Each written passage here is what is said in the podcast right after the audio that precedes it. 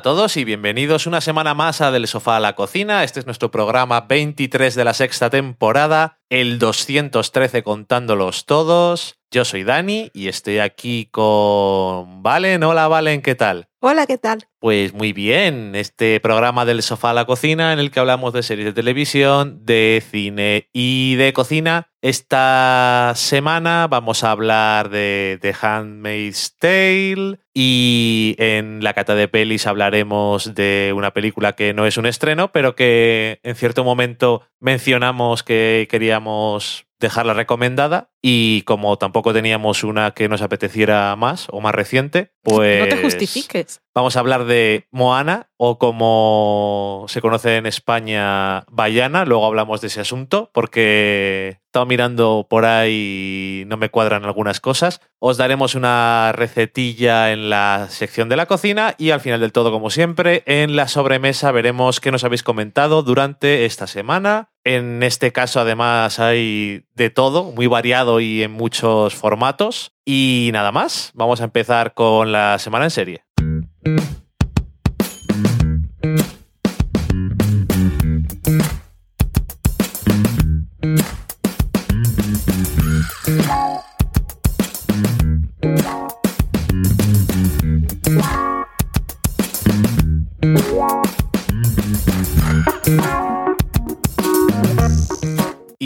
Esta semana vamos a hablar de The Handmaid's Tale o El cuento de la criada.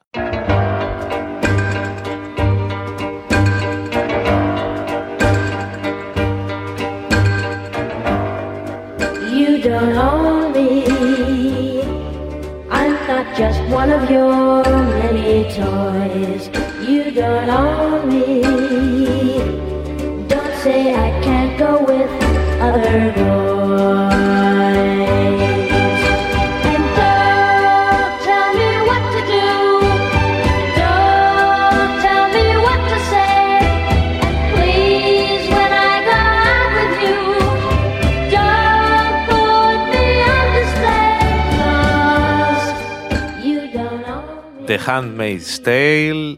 o Cuento de la Criada es la adaptación que ha hecho el guionista Bruce Miller de la obra de la canadiense Margaret Atwood de 1985 y esta es una serie que ha comprado en Estados Unidos Hulu, la plataforma de streaming, en España la, La ha producido, Hulu. bueno, la ha producido.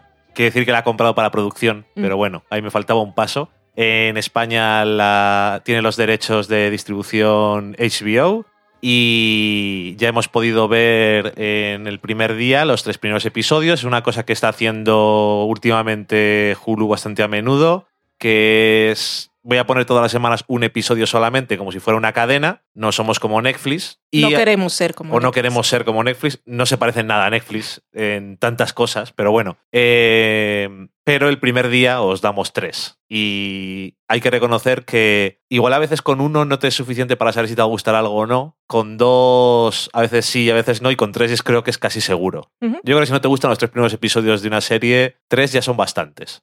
¿Y de qué va The Handmaid's Tale? Pues es una historia de una distopía en la que nos encontramos en, en lo que eran los Estados Unidos de América, que ahora es una cosa diferente, y es un estado totalitario, fundamentalista, cristiano del Antiguo Testamento loco, Puritano y heteropatriarcal. bueno, iba a decir que con todas esas cosas casi venían las otras que has dicho tú, pero está bien dejarlas remarcadas. De todas formas, lo que más nos centramos es en el hecho de que las mujeres en esta sociedad pues sirven unos papeles muy concretos que no digamos que son que no son importantes, sino que son usadas por alguna de las cosas que pueden hacer. Eh, pueden ser handmaids, que son las criadas, Las siervas. de Cristo, que son las que son utilizadas como ganado de cría, básicamente, es decir, que son utilizadas porque sus órganos reproductores siguen funcionando. Esto es porque en este mundo, después de ciertas cosas que han pasado, hay una epidemia que reduce la fertilidad de la población bastante radicalmente y entonces digamos que se busca, o sea, es que cualquier cosa positiva eh, suena un poco mal dentro de este mundo y voy a decir que se aprecia mucho esa capacidad de las mujeres o digamos que Es un bien estatal. es un bien, desde luego. Em, luego, pues también están otras que son solamente las criadas que cocinan y son un poco sirvientas, camareras, llámalo X, que son las martas. Y luego están también las mujeres de Las esposas. los. las esposas de los dignatarios y comandantes y demás de este estado, como has dicho tú, heteropatriarcal. Y en la historia seguimos a una de esas criadas que está obligada a servir como recipiente para la semilla de los comandantes y para que para procrear básicamente eh, que se llama Ofred vamos no se llama Ofred es como la llaman ahora eh, se han prohibido sus, los nombres de estas mujeres entre otras cosas quiere decir no tienen ningún tipo de libertad Ni derecho. ni de derecho ni nada, simplemente iba a decir que tienen el derecho a estar vivas para hacer lo que les mandan, pero es un Eh, poco Tienen el deber. es un poco sui generis, sí. Y es eso, seguimos a, a esta mujer que está interpretada por Elizabeth Moss, que conocemos de varias cosas como Mad Men o Top of the Lake en series. Hemos visto también en alguna película que ella no es que tuviera ningún tipo de problema, aunque las películas en sí no nos han convencido demasiado, las que nosotros hemos visto. Y por lo que nosotros la habíamos visto en televisión y en general es una gran actriz y yo creo que este es un papel complicado que además tienes que añadir que tiene que hacer la narración de voz en off, que es una cosa que no siempre se aprecia demasiado hoy en día.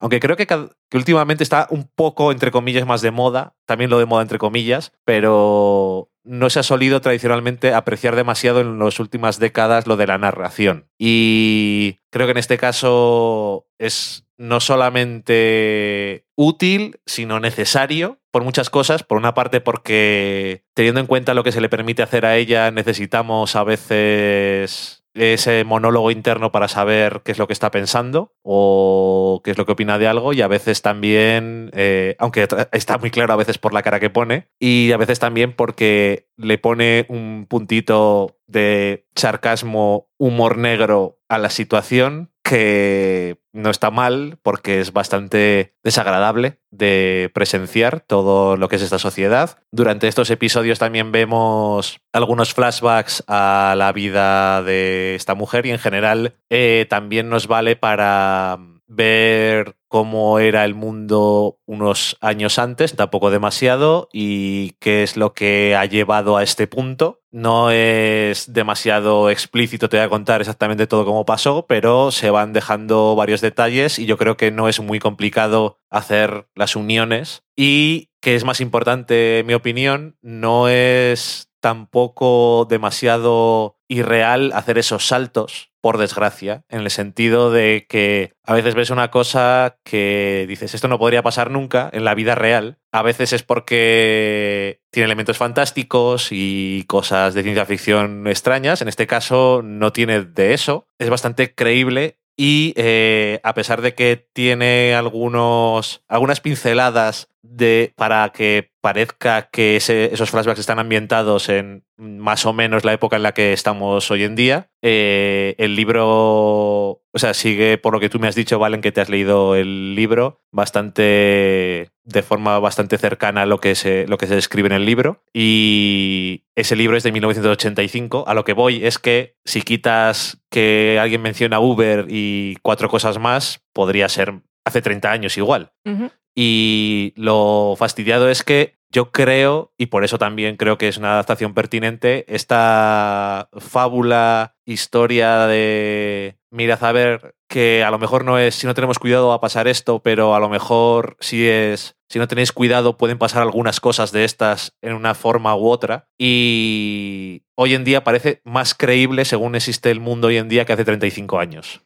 Y eso es quizás lo que para mí me, me da un poco más de, de cosica por dentro, porque tiene, por ejemplo, la historia de, de cómo se llega a este punto, cosas de ataques terroristas y eso, que obviamente todos eh, sabían que existían los ataques terroristas en los 80 y en los 90 Guerra Fría. y todo lo que tú quieras, pero eh, los ataques terroristas, sobre todo en Estados Unidos, tienen una nueva dimensión y el mundo es muy diferente después del 2001. Entonces, eh, es como todos estos libros que se escribían hace más de 30 años y les ves hoy en día y dices, ¿por qué ha pasado exactamente lo que decían aquí? Y a veces yo creo que nos tomamos un poco a la ligera estas cosas, pero es que me hace siempre gracia lo de, por ejemplo, lo de 1984, que nos hemos tomado tan, entre comillas, de broma este tema que al final eh, Gran Hermano es un reality en la que gente está en un sitio pero al final ha acabado casi pasando un poco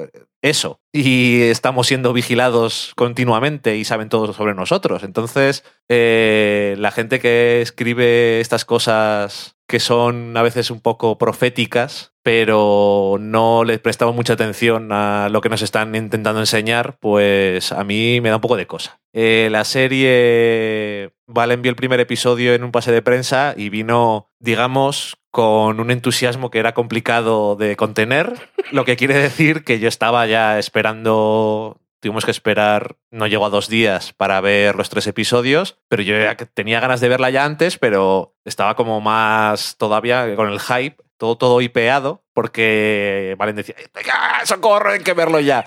Y, y la verdad es que me ha gustado, me ha gustado mucho y no solo... Es que me han gustado muchas cosas, eh, porque el primer episodio, que es el que viste tú, está muy bien, pero yo creo que el segundo me gustó más y el tercero también me gustó más. O sea, quiero decir, no es solamente que la premisa es interesante, que los actores son buenos en general, sobre todo las actrices, porque que es una de las cosas buenas, a pesar de la situación de esas mujeres, son las protagonistas, y la narración también es de una de las mujeres. Que en los títulos de crédito de esta serie no me he fijado, pero tienen que ser así. Nombres de mujeres, eh, tienen nombre Ralph Fiennes y el Max Minghella, que es Nick, y el resto son el señor con metralleta, el señor tal, o sea, son hombre, hombre, hombre, hombre, hombre, Hombre con metralleta 2, hombre Sí. con metralleta 4, hombre con metralleta 25, Ujú, porque hay bastantes de esos. Hombre de la camioneta 5, ujú. Eh, sí, desde luego. Y no es que ellos dos, los dos que has mencionado con, con nombre, no tengan que hacer nada o lo hagan mal, porque de hecho el papel que tienen que hacer y lo que tienen que conseguir yo creo que está bastante bien, ellos dos. Pero obviamente no son ni de cerca protagonistas. Casi no son ni secundarios en el fondo. Un poquito sí, pero o sea, son importantes, pero son muy secundarios a eh, los personajes de Elizabeth Moss, eh, mi gran amiga Yvonne Strafosky. Esto lo digo solamente para los que hayan disfrutado de- del sofá a la cocina en sus ediciones vintage, porque había un título que era en relación a ella y era, era por eh, cuando salía en Dexter. Sí. ¿Y tú qué haces mirándole las cejas? Eso era. Ahí bueno, está. Es que como no le iba a poner ese título, así es que a ti no te gustan porque son muy largos, pero a mí los títulos largos me encantan. Eh, y bueno, ¿qué más? Eh, también hay, también está Alexis Bledel, que la podéis conocer de varias cosas, como por ejemplo las chicas Gilmore. Error. También salía en Mad Men, por cierto. Gloomy. Eh, sí, Aquí se dispara. desde luego. Eh, y luego Undoubted, que la vimos en The Leftovers, en Masters of Sex, en la primera temporada, era la madre de Bill, creo recordar. No me acuerdo. Eh, y es el papel de tía Lidia, que es. Creo que también le encaja bastante. También tiene un cameo Margaret Atwood pegando a la protagonista, que me hizo gracia. Eh, obviamente no sabía cómo era hasta que empezó esto de la serie y tal, no sabía ni cómo era eh, esa mujer. Y ya cuando había visto alguna foto y tal, por eso la reconocí enseguida, aunque sale durante medio segundo. Pero bueno, em, bueno, pues no sé, me he perdido.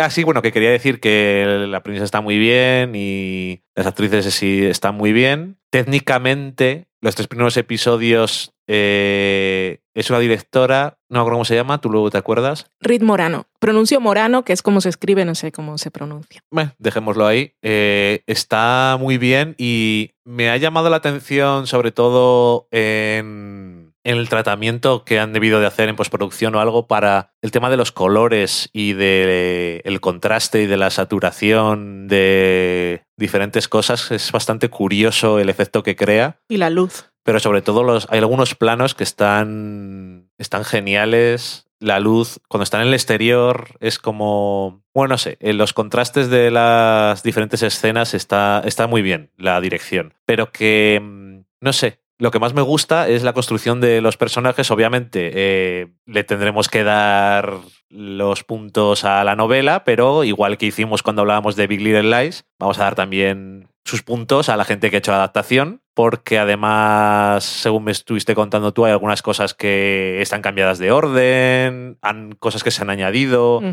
y no pareces muy descontenta con ninguna de las cosas, por lo visto todo lo contrario.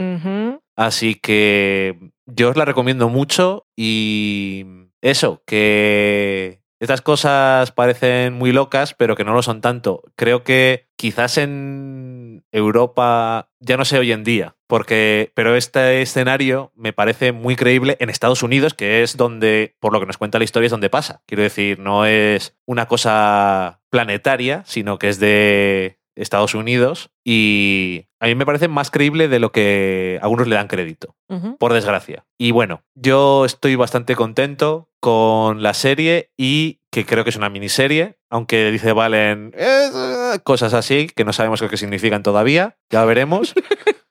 Cuando se acabe, no nos quiero dar más detalles, me alegro. Esos no son spoilers, son super spoilers. O sea que por ahora digamos que es una miniserie y son 10 episodios. Y si hubiera habido eh, a lo Netflix 10, les habría visto todos. Hmm. Ayer, que es cuando lo estrenaban, que fue 26 de abril de 2017. Ujú. Y ya me callo, y ya que eso, que tú eres una gran conocedora y además has tenido la oportunidad de poner tus pensamientos eh, escritos, que eso ayuda también a... La oportunidad y el deber. Bueno, Queda trabajo.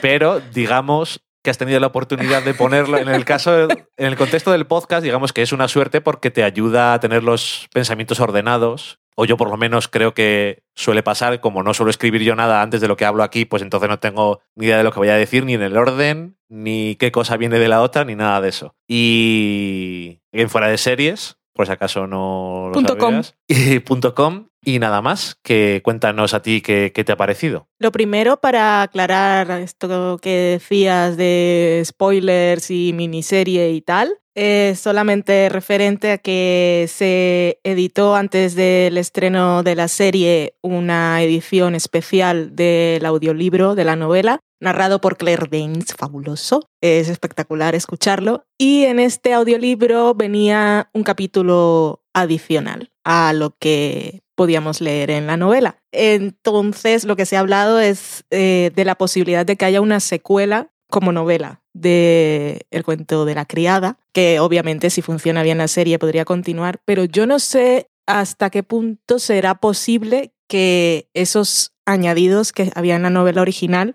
se incluyan ya directamente en la serie. Ok. Es una posibilidad. Bueno, The Handmaid's Tale. Oh, emocionada, como dijo Dani, después de ver el primer episodio que lo vi dos días antes del estreno en un pase de prensa de HBO. La verdad es que estaba muy loca y obsesionada y con muchas ganas de, comentarlo, que es una cosa que no solemos hacer por, por el respeto a la frescura del podcast, pero yo estaba totalmente loca y necesitaba hablarlo. Y no podía hablar contigo porque no te has leído la novela y no te quería hacer spoilers y lo estaba pasando fatal. Vanessa de Cosa de Mil Kilómetros sí se ha leído el libro, no había visto el pase y aún sigo con ganas de hablar con ella porque no ha visto la serie. Así que lo paso fatal porque Así me gustaría que- comentar cosas del libro y la serie. Así que Vanessa, pa' hoy. Dijo que lo vería la semana que viene, pues tiene una vida muy ajetreada. Y Pilar se acaba de comprar el libro porque no lo quería leer en pirata. Bueno, pues esto en un par de días bailar se lo ventila. Ojalá. Bueno, la serie, maravillosa, dolorosa, angustiante, agobiante, es una historia de terror. El, el título, después de leer la novela, a mí siempre me ha producido escalofríos porque es el cuento de la criada o el tale. que viene a hacer referencia a, a los cuentos, las historias que se inventan para los niños. Y es un poco como cuidado que viene el lobo Sí, y no te lo crees. una Y es un- fábula. es un poco lo que nos cuenta esta historia, que si bien cuando salió en los 80 la gente decía, esto no es muy creíble, ¿dónde vas? Y ella es una autora canadiense y estaba, fue la primera obra que ambientó en Estados Unidos, que es un país que, bueno, sabéis que defiende cosas de la vida, la libertad y, eso siempre me ha hecho mucha gracia, que en la Constitución esté lo de el garantizar la búsqueda de la felicidad. Sí, es sí. una cosa que nos vuelve a todos locos. Y a ellos también, y por eso están como están. Y llega ahora en este momento en que estamos en la era Trump, que en Estados Unidos dice, se parece mucho a, a lo que está pasando, pero luego en la novela todos los todos los horrores que se plantean fue una regla que se puso Margaret Atwood y es que no iba a incluir nada que ya no hubiera pasado en algún momento de la historia. Así que todas sus referencias las podéis encontrar en sistemas opresores, en historia de todos los siglos o muchas referencias bíblicas. Así que todo está ahí, todo ha ocurrido, todo puede ser posible. Esto es un Battlestar Galáctica. Sí, ha pasado y volverá a pasar. Pero aparte es que muchas de las cosas que se plantean en, en la novela y en la serie las vemos como una situación extrema, pero en realidad en algún punto del planeta están ocurriendo y dejamos que esas cosas pasen. Y esto no puede ser. Es una historia que da mucho miedo. Yo cuando leí la novela iba pasando las páginas, no me lo podía creer. Y es una de esas cosas que si eres mujer te identificas mucho más y tienes mucho más miedo. Eh, Sí, claro. Esto es una, una referencia que seguro tendréis todos, es la de 1984, la novela, y el sistema ese totalitario. Yo cuando lo leí dije, esto es 1984, pero solo afecta a las mujeres. Y esa idea de mujeres ciudadanas de segunda, pues en este caso se lleva al último extremo y plantear una sociedad en la que no tienes ningún derecho, pero que no te dejan ni leer, ni, escribir, ni pensar, ni tener nombre, o sea, no, no eres individuo y van todas vestidas iguales según su clasificación y categoría. Y esto que siempre nos quejamos de los roles preestablecidos, pues aquí también es llevado al límite. Es una, es una verdadera pesadilla. Y ya luego, pues nos muestran todos los rituales en los que se sostiene esta sociedad maravillosa y todo espantoso. Y leerlo es una cosa, imaginártelo, pero luego verlo. O yo sabía lo que iba a pasar y ya sufría. Y vi el, primer episodio, lo he visto dos veces, porque lo vi en el pase y luego lo vi contigo y lo sufrí igual. Pero es que luego, eh, tal como decías tú, es verdad que la, en el primer episodio de la serie ya se nos revela pues, a, a los espectadores, se nos da información que como lectores eh, conocimos cuando ya llevamos casi dos partes del libro, de, si lo dividimos en tres, o sea que estaba en el último tercio. La relación con Of Glen eh, se avanza mucho más adelante en el libro, pero luego todo lo que ocurre en el tercer episodio, que es escalofriante, es todo añadido de la adaptación. Y ya con el primer episodio me pareció que el trabajo de adaptación era muy bueno, muy valiente, porque estás partiendo de una obra que es muy conocida y es muy respetada y está muy bien. Y entonces cuando decides modificarla un poco, podrían saltar las alarmas y la gente decir, oh, ¿qué estás haciendo? Pero por las críticas que leo en Estados Unidos, eh, a, a todos les parece que la adaptación es maravillosa. Y no era una cosa fácil.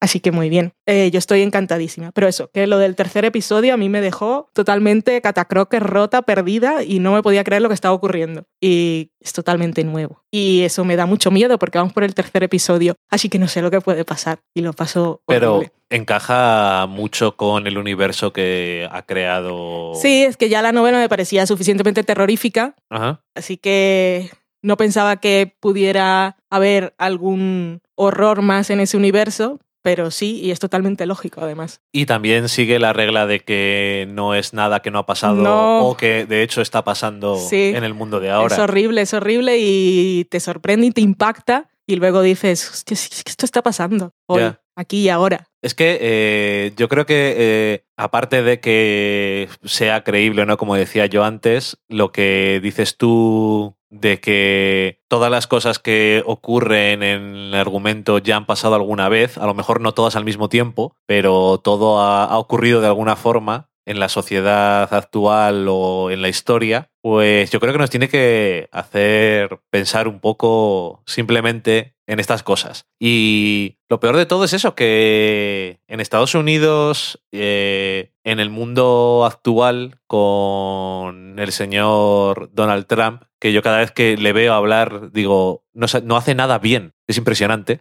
Por cierto, eso es un paréntesis, es que me sorprende cada vez que le veo. Eh, una de las cosas que yo creo que más énfasis ha puesto es que para él y sus seguidores eh, los hombres blancos heterosexuales eran los olvidados de la sociedad.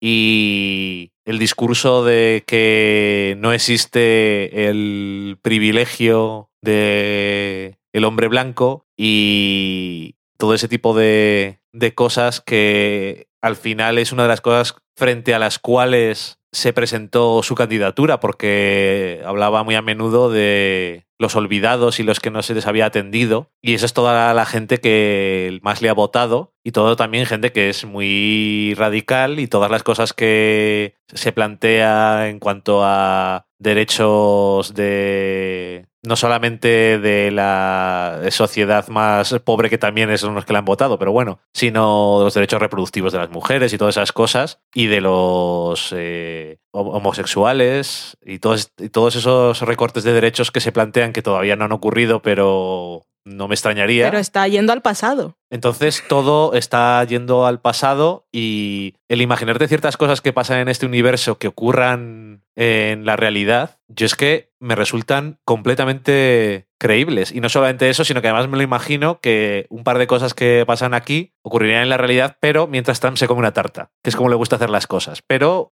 ocurrirían igual. Entonces, no sé, yo creo que invita a la reflexión por lo menos. Yo creo que no puedes apartar la serie en el sentido de esto es está creado muy forzado para una situación, es increíble tal, o esto no pasaría nunca, o tal cosa no ha pasado nunca. No sé, que me estoy, me estoy centrando mucho en eso y al final creo que lo que tiene que quedarse la gente es que la serie está muy bien. Bueno, no, pero aparte ya que lo dices, yo desconfío totalmente de una persona que ve esta serie y se plantea que es algo increíble y no reflexiona y no se aterroriza de lo plausible que podría ser. Sí, que luego, y luego, como decías tú, pues supongo que siendo una mujer o un, como se dice en, eh, en la historia, un traidor de género, Sí, pues debe ser un pensamiento todavía más terrorífico. No sé. eh, eso obviamente no, no puedo hacer más que utilizar la empatía que tengo, que yo creo que es lo que a veces a la gente le falta un poco, sí. para darme cuenta de lo malo que sería todo eso, pero que es que además tiene unos elementos que también se están viendo hoy en día, que es el dejar de lado la ciencia, el dar más importancia a la religión y todas esas cosas que es que, y como se menciona mucho en el argumento, las cosas no pasan de un día para otro. Esto no es una cosa que un día de repente del día siguiente te despiertas y es el mundo del cuento de la criada sino que es una cosa que pasa gradualmente, cosa a cosa, y de repente cuando te das cuenta, hace 10 años el mundo era completamente diferente. Y eso es lo que yo creo que tienes que estar atento, y yo creo que una cosa que en 1985 Margaret Atwood no podía, porque, porque no, no podía imaginarse, es el mundo de la globalización y las redes sociales y todo eso en el sentido de que hoy en día es más fácil enterarse de todo lo que se hace y que empiece un poco más de movimiento ciudadano, aunque por desgracia es una cosa que también se ve tocada dentro de uno de los episodios que hemos visto, se me han mezclado todo un poco porque es dentro de uno de los flashbacks y no me acuerdo en qué episodio es, pero también vemos manifestaciones que nos son familiares a los tiempos que corremos. El y tercero. en el tercer episodio es, y, y realmente, eh, no sé, te, te da miedo todo, todo, lo que, todo lo que puede pasar y cómo realmente no es un salto tan loco de una cosa a otra. Pero bueno, que lo que te decía, que yo creo que es importante porque es una forma, el pensar así es una forma de ver la sociedad que yo creo que no pueda llevar a ningún sitio bueno, pero que más allá de todo eso, la serie está genial hecha, genial actuada y muy bien contada. Y está contada con horror y con sutileza y con unas lagrimitas de humor aquí y allá donde lo permite la narración o a veces en los flashbacks y me parece una de las, uno de los mejores estrenos que hemos tenido este año. Es la serie de la vida. Eh, y cuando se acabe, pues ya te diré si es la serie del año Ya lo es. o no, pero por ahora desde luego va en camino. Lo es, lo es. Tiene muchísimas escenas impactantes. Una que quizá no lo es tanto, pero a mí me dio bastante repeluco. Fue un momento en que se ve a unas niñas con un vestido como de criadas Ajá. y son rosas, o sea, no son blancos, lo que me hace pensar por la edad que son niñas que ya han tenido su primera menstruación y eso me pareció horrible. Chocorro, entonces. Yo no me había fijado en eso, pero no sé si porque a lo mejor eh, la paleta de la serie es un poco apagada y mi habilidad Tú para no sabes nada. mi habilidad para discernir colores no La es la paleta, mejor. la paleta de colores de la serie es perfecta. Bueno, pero que yo no digo que sea mala, digo que me ha parecido que es que está un poco apagada en, alguno, en algunos colores y en algunos contrastes. Pero No. bueno, entonces como la veo yo. Correcto. Y, y muchas escenas impactantes, como estamos hablando sin spoilers, todas las de los rituales, varios que se presentan durante la serie. La llamada ceremonia es una cosa espantosa y está también rodada, la sufres, la cámara lenta y donde se pone la cámara eh, fija en rostros, son movimientos, No sobre sé, todo eterno. Es que eh, está todo bien rodado, pero desde lo más horrible hasta cosas como el juego. Obviamente no entro más en detalles, pero quiero decir, está, está muy bien hecha la serie. O sea, más allá de la adaptación, que no puedo hablar, pero ya me quedaré con tu opinión, que es lo que tengo, y me fío de ti, pero tal y como está hecha, me parece que está... Eso, está muy bien. Que la veáis, hombre. Sí, no entramos en spoilers porque han sido tres episodios y son de una hora y sabemos que no toda la gente está tan loca o dispone o le dedica el tiempo a las series que le dedicamos nosotros, así que os dejamos esa semana para que veáis los tres episodios de la serie y os aseguramos que volveremos a ella a mitad de temporada y sobre todo al final. Pues nada, y con esa recomendación enfática de The Handmaid's Tale, eh, nos vamos a ir a la cata de pelis.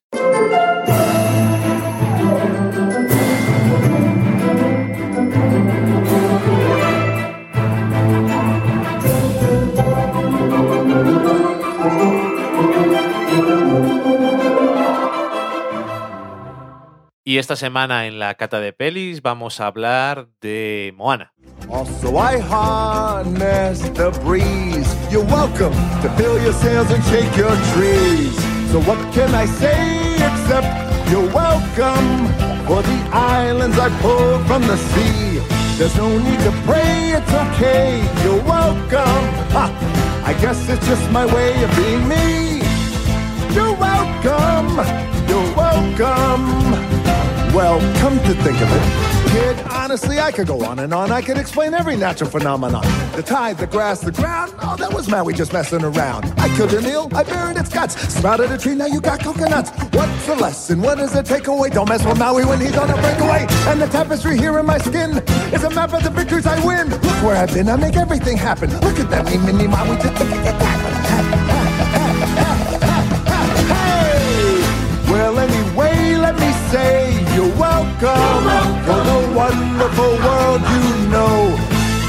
It's okay, it's okay, you're welcome. Well, come to think of it, I gotta go. Hey, hey it's your day to say you're welcome. Cause I'm gonna need that boat. I'm sailing away, away, you're welcome. Cause Maui can do everything but float. You're welcome.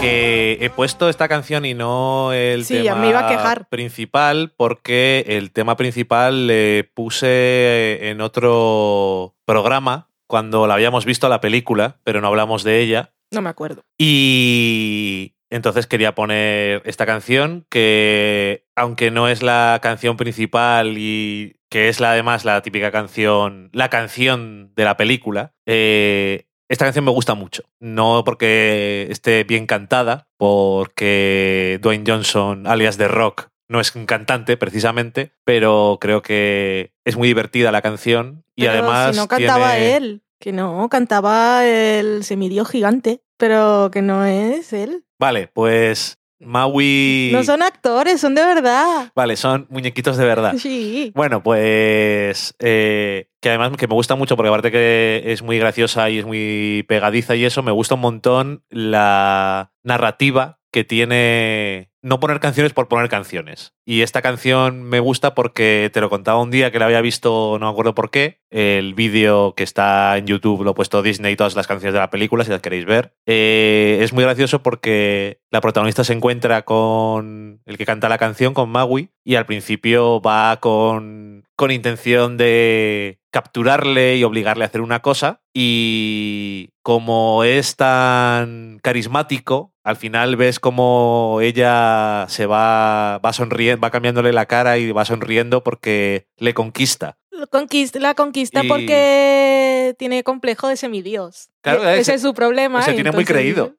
Pero que eso, que entre eso y que te está contando las cosas que hizo, que todo es una cosa muy buenas para la humanidad, pues que eso, que me, que me hace gracia cómo está integrado. Y porque los tatuajes van haciendo la coreografía y la representación. Por supuesto. Y luego que lo del título, que os decía que en España se llama Bayana, Y tú me decías que era porque Moana era el nombre artístico de una actriz de películas adultas. Sí, con eso, con esa información me quedé. Vale, yo te lo digo porque he buscado Moana en Google España y no me ha salido ninguna información al respecto y en imágenes tampoco. Y entonces me ha parecido como raro. Pero bueno, que no sé, que me parece que el que a los que les vino de la distribuidora de Disney España y dijeron, uy, Moana no, que yo sé que esta, esto es una de mis actrices preferidas de porno. Claro, tenían ahí la cinta al lado de la de Phoebe Buffet. Exactamente, exactamente. Y, y bueno, pues eso, que esas dos tonterías. Pero que eso, que, a mí, que esa canción me, me gusta, me gusta mucho y la otra, como la hayamos puesto ya, pues tampoco para no repetirnos, pero que, la, que está, está muy bien también. Y, y esta además se nota mucho el Manuel Miranda, que es, el, es uno de los compositores de las canciones, que es el actualmente conocido como el señor de Hamilton. Me imagino que no le importará demasiado. No. Eh, se nota eh, mucho y hay, creo que también por ahí, si la buscas, la, la demo que hizo él cantándola tiene todos un poco de rap y eso que es lo que más le gusta. Y como decía yo, Maui no es el mejor cantante del mundo, pero realmente no importa para la escena. Eso, es como que, como tiene confianza en lo que está diciendo, lo vende perfectamente. Valen, ¿de qué va eh, esta película? Pues la película va de Moana, que es una princesa en una isla de Polinesia y están ahí en la isla, están encerrados, ahí confinados, no, no quieren ir más allá del muro, bueno, del mar. Y pasa que en, en la isla pues es ya se están muriendo las plantas, ya no se pueden sembrar cosas, porque tenemos toda una historia mística de la, una diosa de la vida, la madre tierra, Sí. que han pasado cosas, han robado el corazón, una maldición, la gente mala. Cosas de estas de mitología Sí. de la Polinesia. Y esa misma mitología, pues, crea las barreras invisibles para que la gente de la isla no, no quiera salir nunca de allí. Pero es que aparte viven tan bien que tampoco es una cosa que se plantean nunca, con lo cual que Moana eh, es elegida por el mar para ir a resolver esta situación. Y, y, y su padre dice, pero ¿por qué te quieres ir si aquí todo es perfecto? Y es verdad, la gente se lleva bien, todos son felices, hacen sus cosas. Y ella va a ser la jefa, además. Sí, ella va a heredarlo todo y esto es una cosa maravillosa porque aquí es- también es una sociedad muy avanzada, es muy matriarcal y no hay ningún problema porque ella sea niña. No, está la abuela ahí dando Correcto. la vara también. Pero es una niña y también pues su, su mente es libre y quiere saber qué hay más allá. Y su abuela pues tampoco le corta las alas. Por, por decirlo un poco eufemísticamente. Así que emprende una aventura y, y ya nos contaremos más. Tenéis que verla. A mí la película me gustó muchísimo, aparte que tiene todas esas cosas de mitología y de fantasía y está muy bien creado el universo en sus dibujos. Tiene todo mucho color y sí parece muy fantástica. Es bonita de ver, pero sobre todo la historia de, de esa niña con ambiciones y con ganas de ver y recorrer, de recorrer el mundo me parece muy inspiradora para las niñas del mundo.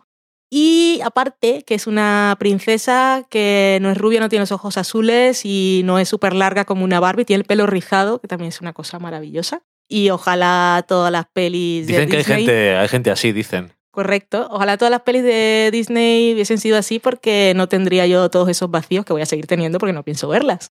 Porque estas princesas como estas, pues sí valen la pena. Y además no tiene ningún interés romántico. No hay intereses románticos. Que por lo menos, te, te hay que decirlo, en Frozen sí que había. Ujú. Pero este es como el- todavía otro paso más allá en esta línea que van últimamente, en las últimas películas. Así que en mensaje, en historia, en ambientación y los personajes, para mí es de 10. Me gustó mucho, mucho, mucho, mucho. Y la recomiendo para todos y que la veáis con hijos y sobrinos, vecinos, primos, los hijos del jefe. Con los así, vecinos. Con todos. Co- Coged todos los niños del barrio, los encerráis en vuestra casa, eso es muy creepy, pero Sí. esa es una película de esas que podéis recomendar así unos a otros y que, que sí, que vean niños y niñas y los gatitos también les gusta. Y el pollo te gusta a ti, El además. pollo, no me acordaba, mira que lo quería recordar. Es tan bello, tan tonto, es un pollo sin cabeza literal, es adorable.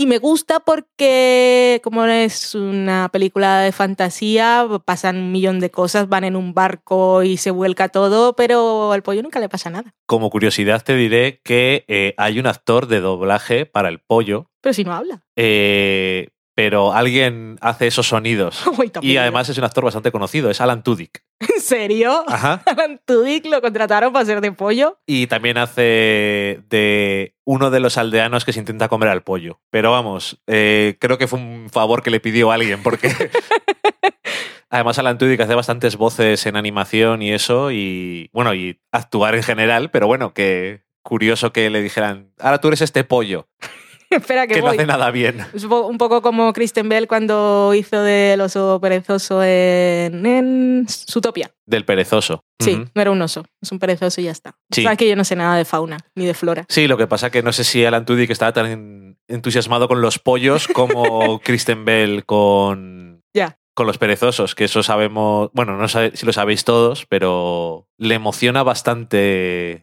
Sí. el animal. Y en algunos sitios podéis encontrar por ahí algún vídeo que da bastante, que da bastante cosa porque se emociona, se pone a llorar y todo y da un poco de cosa.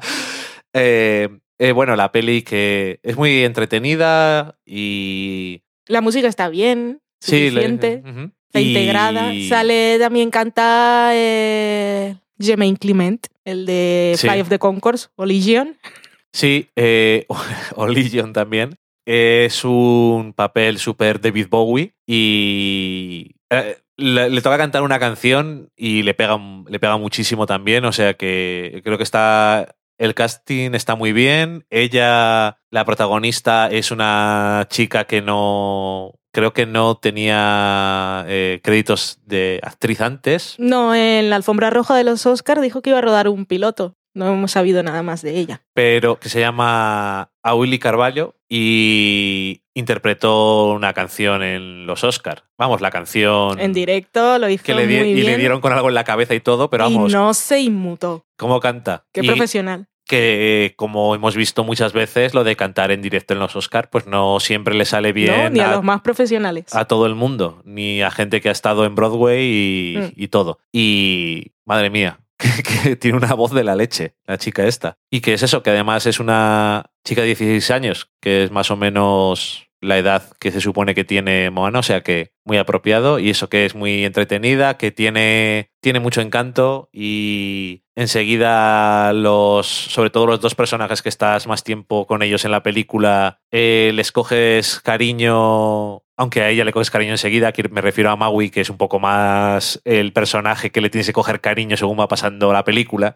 y no se lo coge, o sea, La película no intenta que le cojas cariño de forma que no te lo ganes y que no se lo gane él. Y, y eso, que yo creo que también muy apropiado Dwayne Johnson porque casi podría decir que esta se parece un poco en muchas cosas y yo creo que... Pero eso- si tiene pelo este, ¿no? Sí, pero Dwayne Johnson le gusta raparse la cabeza. Seguro que tiene, seguro que tiene pelazos si quisiera. No me hagas imaginar a este señor con peluca. Socorro, ¿verdad? bueno, tiene tatuajes también. Es grande y si no sabéis quién es The Rock, me parece ya un poco más complicado deciroslo, pero bueno, Da igual. whatever. Em, nada, eso, que es muy divertida y que no habíamos hablado de ella pues porque hemos, teníamos otras cosas más actuales o lo que fuera y que la vimos un día porque nos dio la gana y Y como va a estar en el top de fin de año porque Moana es amor, pues que no quede sin comentar durante los programas. correcto, que si no luego se nos olvida. Y nada más, que muy guay la peli, muy entretenida y vamos a la cocina.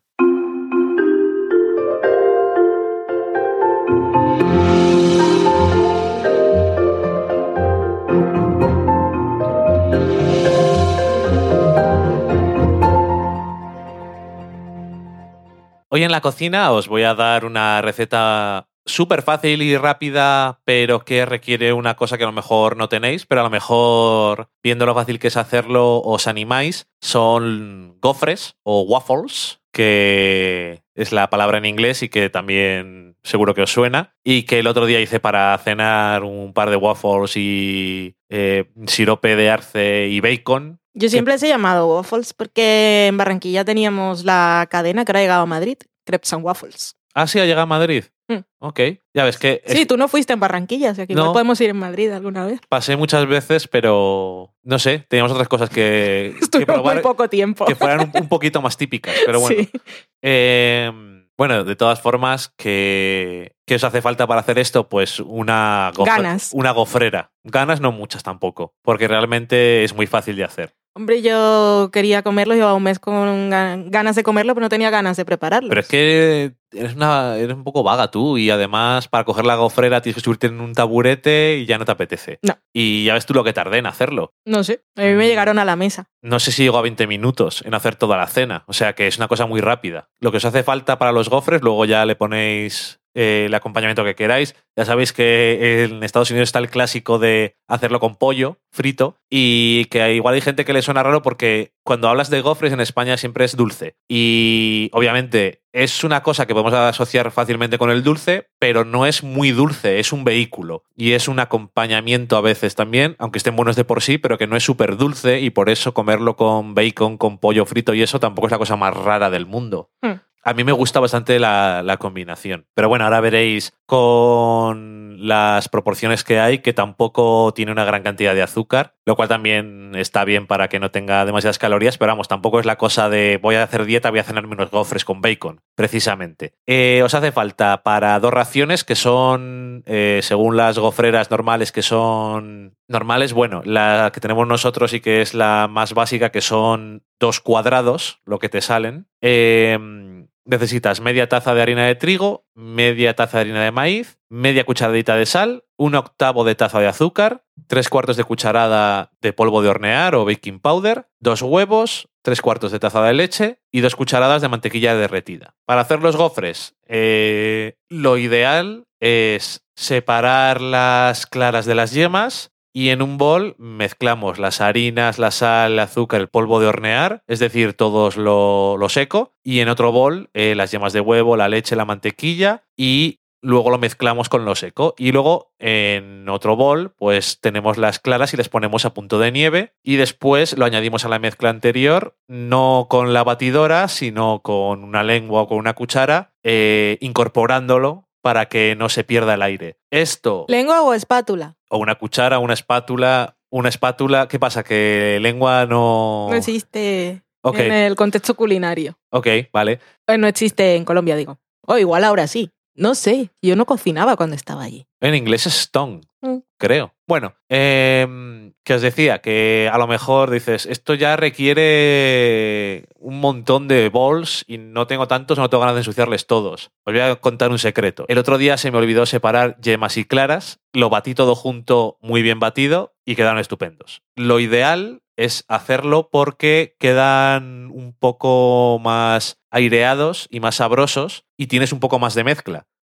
De esta forma eh, te queda para que hagas casi cuatro, por decirlo de alguna forma. Es un poquito más denso, pero quedaron muy buenos. Entonces, a lo mejor si a alguien no le apetece o no está muy acostumbrado a hacerlo de montar y después incorporar las claras y no quiere empezar tan duramente, pues lo podéis hacer de otra forma también. Que ahora montar las claras con una batidora es un momento. Pero que igual hay gente que no tiene una batidora, lo cual si vais a hacer cosas de estas, eh, sobre todo estas que son de, de dos varillas, que son solamente para mezclar estas cosas, no la que viene como añadido de una batidora normal, que suele venir una batidora de varillas normal, como la que se hace a mano, pero para estas cosas de repostería o tal, es mejor esta que son dos piezas distintas. Y la verdad es que se nota muchísimo. Tanto para montar como para mezclar la misma masa. eh, queda muchísimo mejor incorporado todo. Todo el azúcar se, se mezcla mucho mejor. La harina, no quedan grumos y siempre queda todo mucho mejor. Y nada, yo, eh, una vez que tienes la mezcla, recomiendo meterlo en un recipiente como una jarra o alguna cosa que tengáis para poder añadirlo bien. O con un cazo, por ejemplo.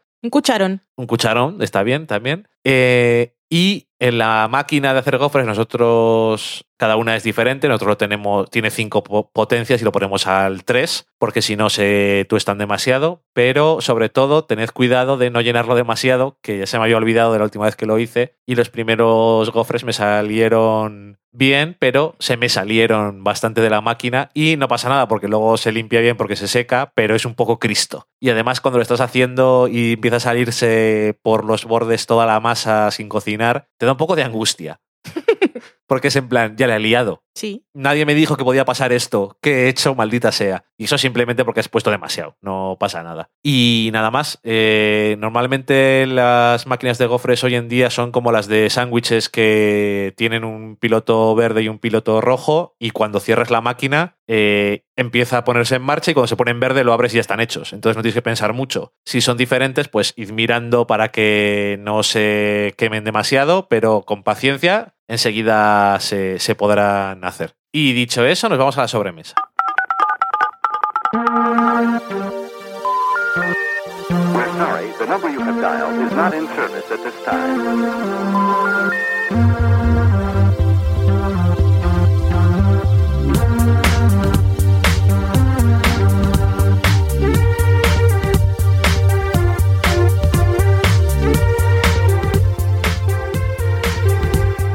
Ya estamos en la sobremesa y Valen nos va a contar qué es lo que nos habéis dicho durante esta semana. ¿Con qué empezamos, Valen? Don't tell me what to do. You don't owe me. Empezamos con Twitter. Tenemos a Rebeca, que es Raprebeca, y nos dice: Por fin nuevo del Sofá Podcast. Coincido en vuestra templada opinión sobre The Leftovers, le veo sus virtudes, pero nunca me entusiasmo. Y nos pone el emoji del monete que se tapa la boca, porque habla en secreto. Eso significa... ¡Ay, lo que he dicho! Uy, que no me escuche nadie. Segundo episodio estuvo muy bien. Sí, muy es que los que se centran en Nora suelen estar muy bien. Muy divertido, aparte... Divertido... Bueno, sí, porque el anterior que estaba centrado en ella era de los... El... Oh, oh, Dios mío, Sí. qué depresión, pero este estuvo muy bien. Estuvo bien, además eh, tuvo una cosa de la que está todo el mundo hablando, que fue una de esas rarezas extrañas, pero que aún así quedó muy bien dentro de Leftovers. Lo de Primos Lejanos. Sí.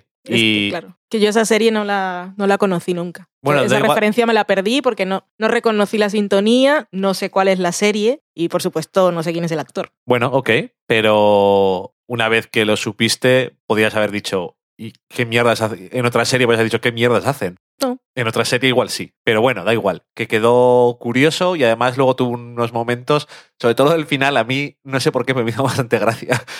Bueno, Ah, sí. porque nos gustó lo que pasaba al Lo final. del río. Sí, Correcto. bueno, que estuvo bien. Es que creo que no llegué, por lo que he visto en otro comentario que va a salir luego del blog, no llegué a explicarlo bien. ¿El lo que pensaba de Leftovers una vez empezada la tercera temporada. ¿Y lo quieres explicar o...? No, porque luego lo Ah, decimos. ok. Vale, Israel Vicente ponía en su Instagram una foto de nuestro libro, el de la comida de Friends, y estaba muy contento porque ya nunca más tendría problemas con el trifold de Friends, como Rachel O nosotros, o nosotros. ¿O nosotros qué? que nosotros nos costó hacerlo para que quedara bonito. Sí, cuesta hacerlo bonito para la foto y encontrar el recipiente adecuado para la foto también. Sí, pero luego hacerlo no tienes No. ningún problema. desde es ir luego. echando cosas y ya está. Y muy bueno. Daniel Roca nos pregunta si tenemos algún plan en especial de cara al regreso de Twin Peaks. Para empezar, ver Twin Peaks. Sí, cada día, bueno, cada día no, pero de tanto en tanto nos acordamos, uf, que tenemos que ver otra vez Twin Peaks. Y no lo hemos hecho. Así que algo, supongo que sí, pero como plan, plan, plan, aún no tenemos ninguno fijado. Y vosotros que estáis escuchando, si queréis hacer recordatorio de Twin Peaks, pero sin ver la serie, os podéis poner los episodios del podcast en el que participa Daniel Roca, que siempre se me Los olvida. archivos de la gente Cooper, ¿puede ser? Correcto. Susan Beat eh, dice, estoy en busca y rebusca sobre The Good Fight y me extraña que no hayáis hablado de ella. ¿No hay nada o es que yo no lo encuentro?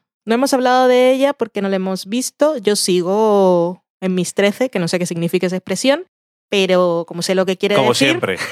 sé lo que quiere decir y es que no voy a ver The Good Fight por ahora porque sigo enfadada con los señores King y no tengo prisa, que hay muchas cosas. Este año me están haciendo series muy buenas y estoy muy contenta. ¿Por qué estás enfadada con los señores King? Porque no me gustó el final de The Good Wife. ¿Es suficiente para odiarlos? Totalmente. El final de Good Wife me pareció horroroso. No es una cosa de, oh, me habría gustado otro final para la serie. Es que me pareció que iba en contra de todo lo que representaba Alicia Florrick. Así que por eso nosotros no hemos hablado de Good Fight. Yo no sé si Dani la verá en algún momento. Si quieres, si no has encontrado, sé que eh, Pere y Marina de Yo Disparé a JR son muy fans y la están viendo y han hablado de ella en algún programa o en algunos. Y Marina también escribió algo sobre la temporada en fueradeseries.com. ¿Se ha acabado ya la primera temporada? Se ha acabado ya. Sí, porque era de pi- eran cortos, no sé si eran 10, creo. Ok. Era de CBS All Acce- All Access. Eh, eso. Daniel Roca nos pone una captura de un grupo de WhatsApp en el que está, que se llama Pelis Gafapasta. Si es público y nos dice, igual nos apuntamos. En el que obviamente está él, espero, porque si no está espiando las conversaciones de la gente. Y nos ponía una captura de una conversación entre la bicha y Carlota. Y Carlota asumiremos que es nuestra Carlota de Red Room Blues. ¿Por qué no habrá más? Porque hay muchas Carlotas, pero es la que conozco virtualmente. Y estaban hablando de que estaban hablando, estaban viendo, bueno, de varias cosas. Estaban viendo el último episodio de Girls, que habían visto Personal Shopper, pero casualmente estaban escuchando ambas, del sofá a la cocina. Ok. Así que, pues guay. Muchas gracias. Y saludos a ambas. Y Si Personal están Shopper. escuchando esto también. Personal Shopper yo la quiero ver. Yo también tengo muchas ganas de verla. La estuve buscando a ver si estaba en Filmin, en Amazon o en sitio legal y no, no la vi. Bueno, pues a ver si la vemos de alguna forma. Sí, que siempre se puede, pero como tenemos acceso a tantos, siempre probamos primero a ver si están, porque la verdad es que es tan cómodo. Estaba pensando a ver a cuántas plataformas teníamos acceso y tenemos bastantes. Y me da pena cuando no está en ningún sitio algo Ya. que quiero ver. Me, me toca la moral. Estamos, vamos a hacer recopilación. Netflix. Netflix, que podemos ver el de Estados Unidos y el de aquí. Amazon, tenemos la cuenta de aquí y tenemos La cuenta Unidos. fingida de Estados Unidos. Tenemos Hulu, tenemos HBO y tenemos pases de Filmin. Sí, y así te pones, tenemos Crackle, tenemos, pero bueno. yo qué sé, Por donde me voy a pasar es por Movistar, que les he declarado la guerra. a Movistar porque le has declarado la guerra. No sé, me cae mal. Bueno, da igual porque ya no tenemos la tele. Ya, por eso no, nos dimos de baja, por eso, bueno, la vemos. Pero me cae mal Movistar y sus notas de prensa son el horror. Son con Tahoma ahí en mayúsculas, en fin. Tenemos también a Daniel, que nos dice, Daniel Roca, que nos decía que se le hace cortito siempre del sofá a podcast. Y el programa pasado nosotros pensamos, uy, qué largo nos ha quedado. Un par de horas. O sea que este se le va a hacer... Este es basura. Yo no he pagado por esto. También nos dice que se le había olvidado comentarnos que el otro día había hecho la receta del fricasé de pollo que habíamos dado en uno de los programas y que en lugar de vino usó vermut porque no tenía y estaba riquísimo. No será al revés, será con Bermud la receta. Pues eso mismo, que es que he hecho yoga antes y me deja catacroker. Me deja una mezcla entre súper relajada y cansada. Sí, antes estaba, cuando estaba sonando la música al principio del programa y estabas, hola, bienvenidos, estaba pegando unos bostezos. Ya, ya me he dado cuenta. Estoy delante de ti. hola, ¿qué tal? El tercer miope nos dice, no jugáis con nuestros recuerdos cinematográficos. Y llora. Eso con la amenaza de los comentarios que haremos en algún momento si veo vuestras películas sagradas. Yo soy quien voy a destrozar vuestra infancia. Va a pasar, lo que pasa que no encuentro el momento para decirle a Valen que elija una película. Sí, el momento en el que pueda caer en la trampa. Sí, pero va a ocurrir, porque ya ha dicho Valen que sí. Pues ya sabes, primero tenemos que hacer un filtro de películas posibles, porque hay unas que voy a decir no. Y luego hacemos eso de ponerle los papelitos a Loki y que le dé con la patita a uno. Ya, y eso siempre es bello. Ya lo hemos hecho Entonces, alguna vez. Eso. Hay muchas posibilidades. Luego puedo decir, bueno, sí, pero hoy no. Pero hay más posibilidades si es Loki el que lo elige y no nadie más. Sí, le ponemos eh, dos o tres papeles doblados para que no los pueda leer, claro. También yo. De por eso sus elecciones y al que le da con la pata decimos para que sea objetivo, la- imparcial. La última vez que lo hicimos, se llevó el papel y digo, no, quiero saber cuál es. Es verdad, se lo llevó en los dientitos también, ya se lo robó. No quería verlo por eliminación, pero Qué bueno, espectáculo. Podemos hacer un vídeo de Instagram guay. o en Facebook. Esta es la. Hola, ¿qué tal? Bienvenidos al sorteo de la película Loki. Y entonces va a pasar lo que pasa con los gatos. Cuando lo estás grabando. No lo va a hacer. No lo va a hacer. O se va a lamer el ojete. Bueno, todo será bello y hermoso. Como es gratis, pues no pasa nada. También nos decía el tercer miope que, como podéis comprobar, voy muy actualizado. No está tan atrasado. Era el programa 20, estamos en el 23. Bueno, Que bien, que nosotros sacamos programas cada semana y aunque Daniel Roca diga que se le hacen cortos, no siempre lo son. Así que siempre agradecemos, valoramos y admiramos mucho vuestra fuerza de voluntad y disposición de escucharnos cada semana. Pigona se queja, te hace una reclamación ya. y te dice, You don't know me. ¿Cómo que, ¿cómo que Valen no tiene que hablar tanto conmigo? ¿Eh, tú? Eh, Esto tú, era sí, por tú. los funcos, ¿no? Sí, pues ya estaba aclarado. Pues nos aclaraba que lleva tres meses sin comprarse uno. Es como que Se acaba está- de dejar de fumar. o Se algo. está quitando. Me encanta la expresión, me, estoy quitando. Me estoy quitando. Oh, oh, oh. Chumari, 23, dice que le mola escucharme emocionándome al hablar de Girls. Seriaza ya para el recuerdo. Alex Guzmán, que es Maribín Guzmán, dice que está muy de acuerdo con lo que dijimos sobre 13 Reasons Why, que debería ser una serie obligatoria en todos los institutos. Y felic- felicita en nuestro tweet a Netflix, que dice que es de lo mejor que han hecho. Fran Correas, que es Jano Fran, nos dice que ha salido en dos sobremesas seguidas. Sí, Eso es culpa de Dani. Que como grabamos los programas con 15 días, ya se me había olvidado el último que habíamos leído. Y como en realidad los leemos antes, no llegamos a leer los tweets el día de la grabación, Sí, entonces a veces se te olvida, te confundes o no estás seguro de si lo has leído en voz alta o no. así es. Pero bueno, que muchas gracias. Y eso, no tenemos premio. No. Cortevin se pregunta, ¿pueden ser más idiotas Robin y Nate en Cuba? Cuba. ¿A Cuba? Pues Esto complicado. es Esto es de Detour, De Detour. que lo vimos anoche. Anoche vimos los- En nuestro anoche. Los tres últimos episodios vimos. Eh, yo, es que, yo es que me río un montón. Esta aunque- temporada ha sido asquerosa a niveles insospechados, ¿eh? Sí, sí que da un poco de asco, pero yo me he reído bastante porque era como, ¡No! ¡ah!". Socorro. Ahora, cuando se electrocuta, a mí siempre me hace gracia y eso. Yo creo, me hace gracia porque es uno de los creadores de la serie y yo creo que es que le gusta ponerse en situaciones en las que se tiene que dar golpes y cosas de esas. El episodio de Halloween, sí.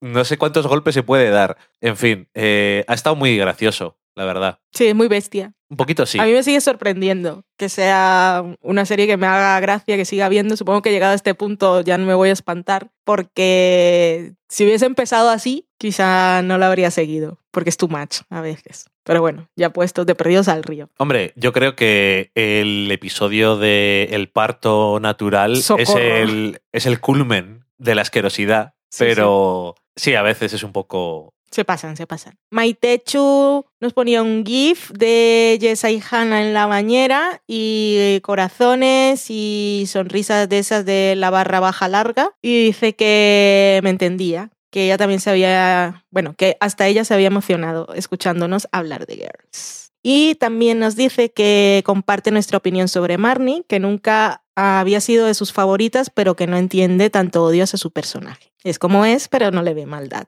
De paso nos dice que sí, que eso que dejamos caer de igual este año vamos al Festival de Sitges, que nos animemos, que ella no es de las que hace la ruta, pero que le gusta escaparse a ver alguna peli cuando puede. Y nos da una información que no es oficial del todo, pero que sí es mola mogollón. Qué moderna soy. Mogollón es bastante actual. Mola mogollón o qué hace. Sí, que hace por lo menos más moderno, yo creo. Pero qué, ay, qué hace me gusta, no lo voy a dejar nunca. A tope, tío. No, eso, eso no mola. Jolín tronco. Eso tampoco mola. Solo te mola si lo dices tú. Jolín Tronco no lo he dicho nunca. Y tío tampoco. Me alegro. Pero, Si no, no- pero qué hace sí. ya lo creo. Eh, nos dice eso, que estábamos hablando de Festival de Sitges, cosas no oficiales y posible película, la nueva de Ana Lilia Mirpur, que es la de la... una chica vuelve sola a casa por la noche, que tiene peli nueva, que vimos el tráiler, que es súper raro, Ajá. pero me da muchas ganas de verlo. Aquí no se puede decir en alto, ojalá un plan, porque luego enseguida dicen, ah, pues sí. Es como cuando la otra vez dijimos, pues estaría muy bien ir a Argentina y nos dijo Estela Maris, ay, sí, muy bien, venid. Y yo, ay, pero es que no vamos a ir, no podemos. Y lo de Sitges no sabemos todavía. Ilus- me hace muchísima ilusión que la gente diga, ay, que sí, vais a venir, yo quedo con vosotros. Pero que lo decimos un poco así, que nos gustaría, que luego no sabemos si vamos a ir o no. Y me da un poco de palo Son, decirlo como son si- deseos. Sí, A ver si se cumplen. ojalá. O sea, a mí me encantaría ir a todos los lados del mundo. Tenemos que soplar las velas en julio, los dos. Cierto. Filipos nos dice, necesito un del sofá podcast sobre cada episodio de The Handmaid's Tale. No dejo de pensar con cada escena, lo que dirían Valen y Dani de estos. Si hubiese leído este tweet una hora antes, ¿No lo habías leído? no lo había leído. Es de hace dos horas. Ok. Y no había visto Twitter por la tarde. Si lo hubiese leído, igual habríamos hecho con spoilers. Bueno, si te apetece hacerlo alguna vez más, el comentario con spoilers, no tenemos problema. No, sí, ya sé que no tenemos problema, pero como tener la idea esa de igual mejor así introductorio y tal, pero con las ganas que tengo yo de hablar de esta serie, es que no, Eh, de todas formas, no quepo en mí. casi me alegro de que no lo hayamos hecho porque es que después de ver tres, yo siempre me arrepiento. Me pasó a- a aquella vez que hicimos dos de Mad Men porque no pudimos hacer uno y tal. es muy largo. Es muy largo y no te centras tanto en las Claro, cosas que quieres decir, se te mezclan las cosas, no sé, no te acuerdas en qué episodio es cada cosa y al Eso final... ahora sí porque fue de ayer, pero cuando estaba escribiendo la review en fuera de series era imposible hablar de cubrir todo lo de tres episodios. Y sabía que me estaba dejando la vida afuera, pero que si no. Sí, se nota porque al final pones notas y es como... Eso siempre lo pongo, porque sí, pero bastantes. intento centrarme en algo y entonces después pongo todo lo que se queda fuera, por no dejar las cosas fuera, pero es que si no es rollo recap que tampoco puede ser. Es pero- que el, el recap no tiene gracia tampoco. Pero en podcast sí. Pero bueno, volveremos a ella porque, porque sí, porque yo estoy muy loca. Nos dice también, ya puestos, aprovecho para saludar que aunque llevo un tiempo sin deciros nada, os escucho puntualmente en las sombras. Y luego... Y luego dice, "Hmm, el anterior tuit ha sonado algo creepy, un poquito solo. La Os sombra detrás de la oh. columna. Os escucho en la sombra. Pero lo de las sombras va también porque en Holanda no vemos mucho el sol. Socorro. El creepy eres tú. Iba a decir que eso era el título, pero me suena a que ya tenemos un programa que se llama El, el Creepy eres tú. Pero será porque eres muy creepy. bueno, tenemos más cosas en otras plataformas. En Evox, En tenemos a Andrés 2145 que dice, no me he vuelto loco. Sí, es en el documental de 13 Reasons Why. Y es Alexis de Micronesia. Madre mía. Estamos hablando del episodio, el documental extra de la serie en el que él nos decía que había visto a una concursante de Survivor y en su momento no, no la identificamos y tendré que volver al episodio para verlo porque ahora sí sé quién es ella, pero no, no la reconocí cuando lo vimos. Nos dice también que Ready Player One es excelente y nos saluda desde Colombia. Pues saludos desde Burgos. Saludos. Y un anónimo, que no voy a leer todo el mensaje, no porque sea una crítica, sino porque es anónimo y, y los anónimos pues quedan en el anonimato. Pero a esta persona le diremos que lo de que haya llorado hablando de Girls pues le parece una cosa muy ridícula. Así en resumen, ¿no? Sí, ok.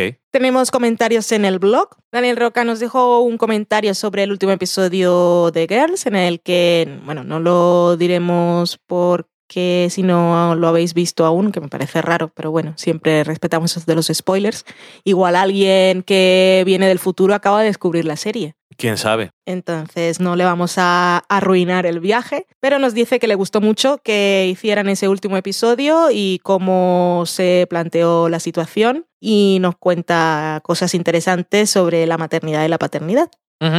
También nos dice que le sorprendió mucho escuchar que dijéramos que había gente que criticaba la actitud de Marnie en este episodio, que él nunca la había visto más generosa. Es exactamente lo mismo que pensaba yo. Por lo menos no somos los únicos ya. Ya, genial. Y eso, nos volvió a preguntar si, bueno, si teníamos un plan Twin Peaks. No tenemos planes en general, la verdad. Os comentaremos, a ver si, si pensamos qué podemos hacer. Miramos Ok. calendario. Luego tenemos a Herb barra B. Nos habla sobre The Leftovers y dice, sobre lo que siempre se dice y repetís hoy aquí de que Leftovers es una serie deprimente, no estoy muy de acuerdo. Vale, entiendo que los protagonistas están en situaciones que para ellos muchas veces lo son, pero para el espectador está todo lleno de un humor negro, sutil, pero con mucha gracia, con todo tipo de situaciones absurdas. Y Kevin poniendo cara de, ¿pero por qué me pasa esto a mí? Que me recuerda muchísimo a la que pone el coyote cada vez que una trampa al correcaminos le explota en la cara, y que me hace muchísima gracia. Eso sin contar con todo el surrealismo o los momentos entrañables y muy humanos que también los tiene, y que provocan todo tipo de emociones, normalmente no tan negativas,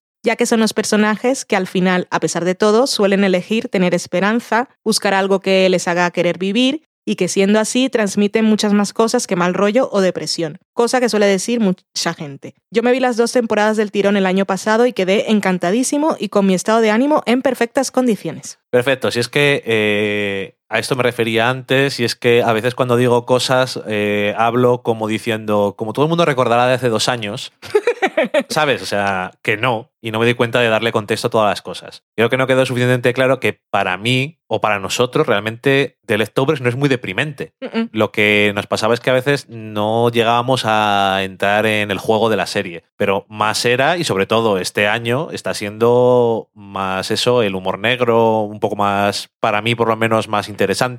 Incluso lo de los momentos humanos, en este episodio segundo lo del trampolín también me gustó mucho. Sí, Y las cosas absurdas, como lo que decías antes de primos lejanos y todo eso, que en inglés es Perfect Strangers, por, lo digo por si en Latinoamérica seguro no se llamaba así. es que yo no la conocí. es- Bueno, te digo que estoy casi seguro, porque nunca se llaman igual. No. Eh, y que eso, que no, que recuerdo que cuando hablamos de la primera temporada, eh, antes de verla, habíamos visto que gente decía, esto está genial, pero no se pueden ver dos episodios seguidos porque te quieres suicidar. Y nosotros Mm. decíamos, nosotros hemos visto, vimos el primero y luego vimos los últimos, el segundo y el tercero, y no nos, no nos llamó mucho la atención, y luego vimos los últimos siete Sí. del- de en un día o en dos. Ujú. Y dijimos, pues es que nosotros no nos hemos, no se nos han quitado las ganas de vivir, precisamente. Pero bueno, la primera temporada tampoco nos produjo una cosa demasiado de interés. La segunda mucho más y la tercera por ahora bastante más todavía.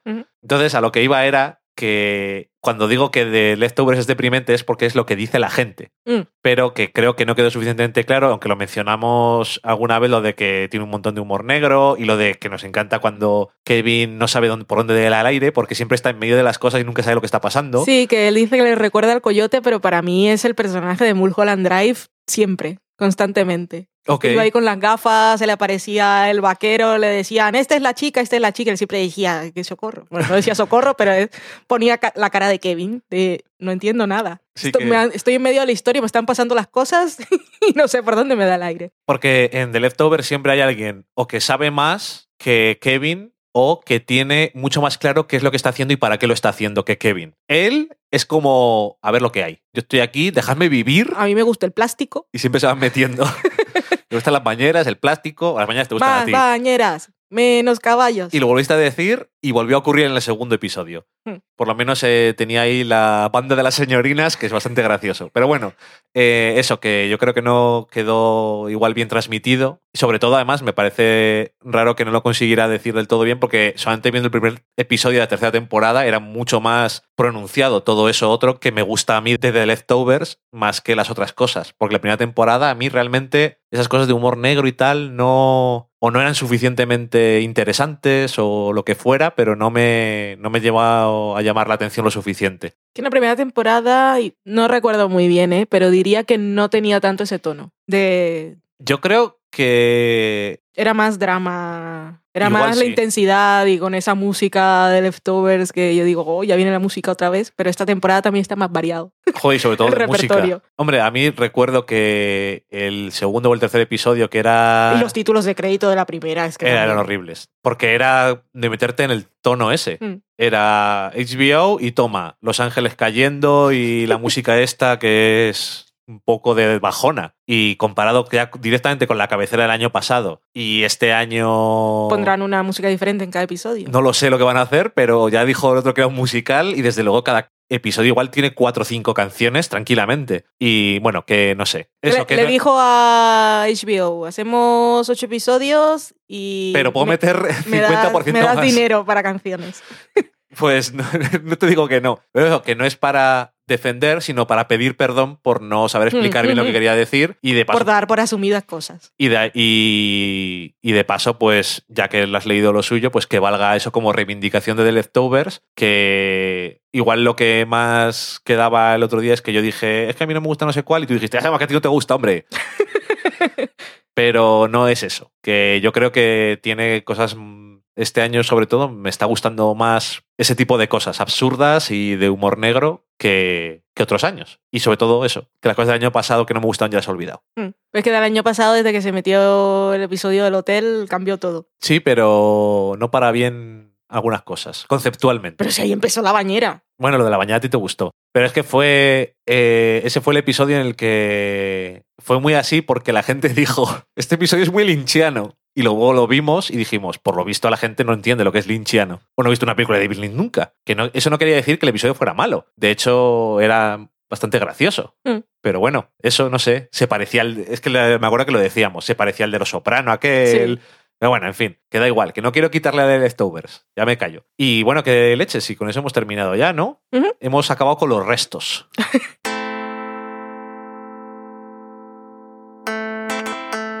y con los restos nos vamos, que este programa, digo, vamos a hablar de menos cosas para que sea más corto y creo que casi lo, lo hemos conseguido y todo.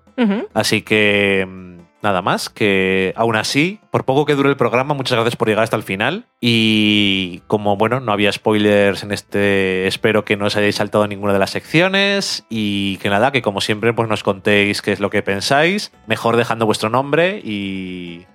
Sí, que así lo leemos. y alguna cosa un poco más argumentada. Y, y nada más. Que, que bueno, depende de dónde viváis. Iba a decir abrigaros. Es que aquí estamos, de repente ha venido el invierno otra vez.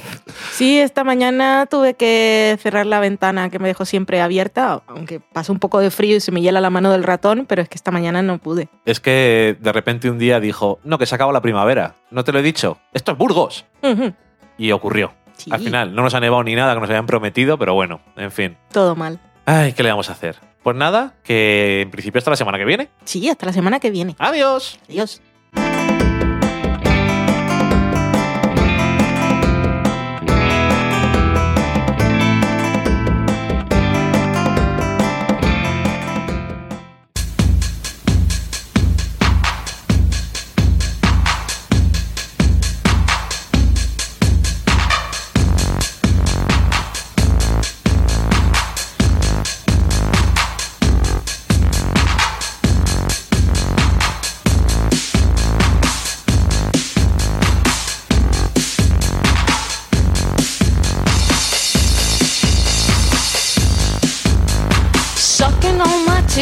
You wanted me, calling me all the time like blondie. Check out my Chrissy behind, it's fine all of the time, like sex on the beaches. What else is in the teachers of peaches?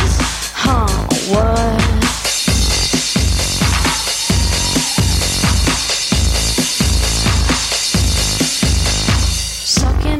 Titties like you wanted me, calling me all the time like Bondi. Check out my Chrissy behind, it's fine all over the time. What else is in the teachers of peaches? Like sex on the beaches. Uh, what? Huh? Right.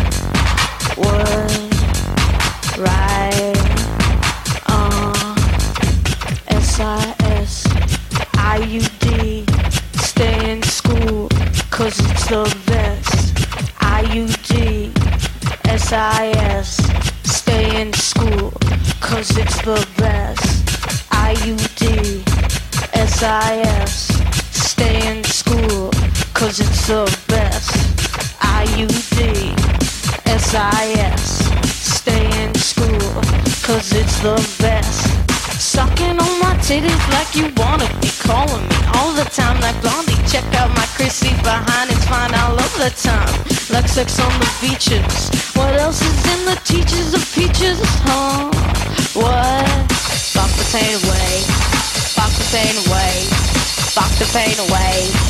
Fuck the pain away. Fuck the pain away. Fuck the pain away. Fuck the pain away. Fuck the pain away. Fuck the pain away. Fuck the pain away. Fuck the pain away. Fuck the pain away. Fuck the pain away. Fuck the pain away. Fuck the pain away. Fuck the pain away. Oh,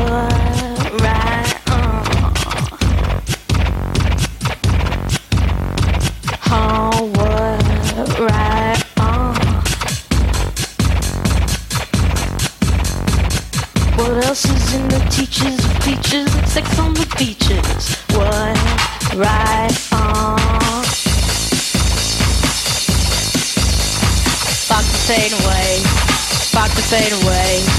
Fuck the pain away. Fuck the pain away. Fuck the pain away. Fuck the pain away. Fuck the pain away. Fuck the pain away.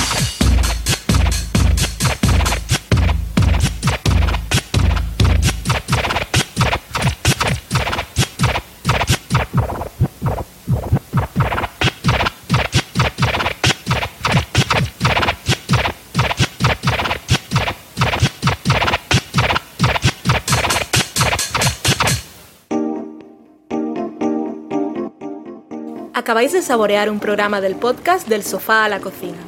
Para prepararlo hemos usado los siguientes ingredientes. Un Dani, una Valen y una licencia Creative Commons, reconocimiento no comercial compartir igual.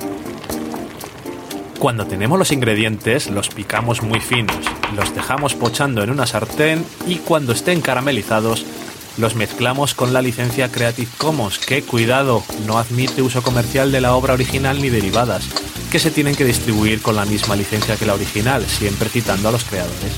Después de 10 minutos, condimentamos la mezcla con iTunes, iBooks, Twitter y un poco de Facebook.